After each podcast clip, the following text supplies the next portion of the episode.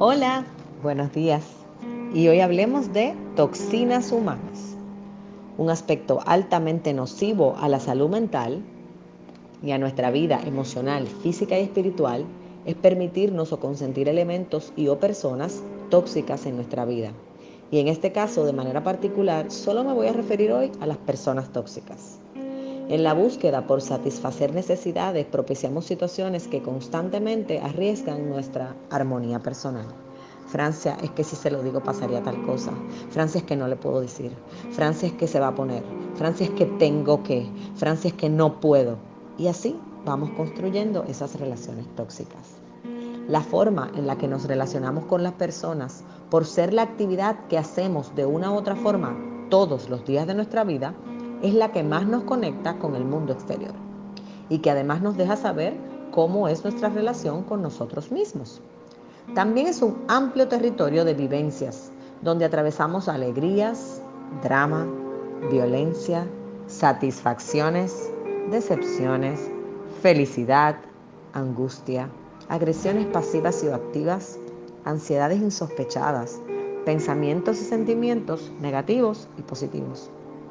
Igualmente, la adicción de controlarlo todo y a todos, los intermitentes colapsos emocionales motivados por lograr comprender o culpabilizar, o cuando necesitamos construir o construirnos una idea de justicia, por la misma incapacidad que tenemos de actuar con ecuanimidad y buen juicio, o por el poco aprendizaje que poseemos para relacionarnos con seres humanos de distintos niveles emocionales. Esto es lo que nos lleva muchas veces a denominar a tales seres humanos como personas tóxicas. Gente, el crecimiento personal implica reflexión y acciones transformadoras sobre las condiciones dañinas que, consciente o inconscientemente, se padecen o se ocasionan a nosotros mismos y a otros, y que peligrosamente muchos se acostumbran a que con pequeñas compensaciones se provea una relación tóxica en donde hay un víctima y un victimario. Así que cuidado. Si bien es cierto que estamos llamados a perdonar 70 veces 7, no es menos cierto que el verdadero acto de perdón conlleva el compromiso de que esto no ocurra más.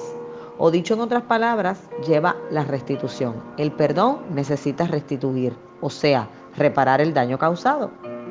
Preguntas entonces, Francia, liberarme de este tipo de personas es una necesidad? Respuesta, sí. ¿Es lo ideal? Sí. Pero además, te prepararía para realizar las actividades diarias con niveles altos de satisfacción y plenitud. Pero aquí viene otra pregunta. Permitirnos la oportunidad de mejorar nuestra vida implica entonces sacar de ella a todas las personas tóxicas de nuestro alrededor?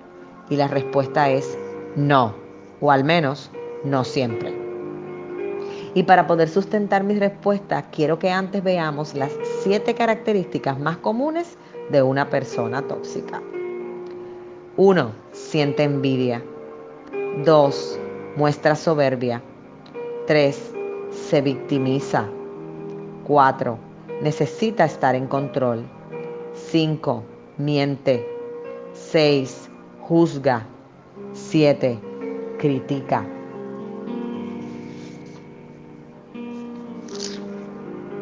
¿Entendiste, verdad? ¿Entendiste que al final del camino todos en algún momento de nuestra vida hemos sido esa persona tóxica de alguien o somos las personas más tóxicas de nuestra propia vida? Por tanto, depende del momento donde te encuentres, la primera persona que tendrías que eliminar de tu entorno podría ser tú mismo. Fíjate que la primera pregunta decía si debo liberarme o eliminarla. Y la respuesta es, la gente no se elimina, pero tienes la posibilidad de liberarte de aquello que te daña. Imagínate sacándote a ti mismo de tu vida. Si fueras tú, si acabaras de descubrir que la persona más tóxica de tu vida eres tú, imagínate quitándote a ti de tu vida. ¿Cómo sería? O quizás gente importante que tú amas, mamá, papá, pareja, amigos, hermana, hermano, hijo, primo, Difícil, ¿verdad? Entonces, en esta mañana vengo a hablarte de aprender el arte de reposicionar a esas personas y jamás de eliminarlas. Y cuando digo jamás, me refiero a que eliminarlas es seguir dándoles poder, pero liberarte de ellas es aceptarlas sin tener que aprobarlas. Es simplemente saber que con este ejemplo te lo voy a explicar. Cuando vas al supermercado en esta época, te cuidas. Entonces, para el proceso de reposición vas a requerir esfuerzo. Vas a tener que desarrollar la conciencia, firmeza de carácter, autoestima y autoconcepto, constancia y disciplina necesarias para ubicar y ubicarte, si fuera necesario, a todos en el lugar desde donde no te puedan contaminar. Te repito, es como este tiempo ir al supermercado, a comprar lo inevitable, comida. Pero te pones guantes, mascarillas, guardas distancia, usas manitas limpias. ¿Quién sabe cuántas otras cosas haces? Llegas a tu casa corriendo y te bañas luego. Procuras ir, ir lo menos posible al supermercado. Guardas una distancia y buscas que funcione es inevitable ir a comprar comida, así como es inevitable relacionarte con personas tóxicas de tu vida. Entonces, establecer límites nos va a permitir determinar qué cosas permitimos hacernos a nosotros mismos y qué cosas hacen los demás. O más bien, qué interpretación le daremos a eso que los demás hacen. Recuerda que la gente hace cosas y la interpretación que tú le das es lo que hace que tú te sientas de tal manera. Pero en ningún caso las personas tóxicas o situaciones tóxicas de tu vida van a ser gratificantes. Pero sí, y si lo escoges, serían grandes lecciones para tu vida. Hay una verdad con la que quiero dejarte hoy. Somos diferentes porque cada uno de nosotros es el producto de su propia historia.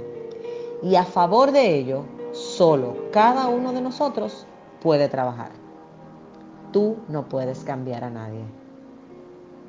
Así que me quedo con el consejo de nuestro amado Dios. Hasta donde dependa de ti, haz cuanto puedas para vivir en paz con todos. Y esto lo encuentras en Romanos 12, 18. Que Dios te bendiga. Con afectos, Francia.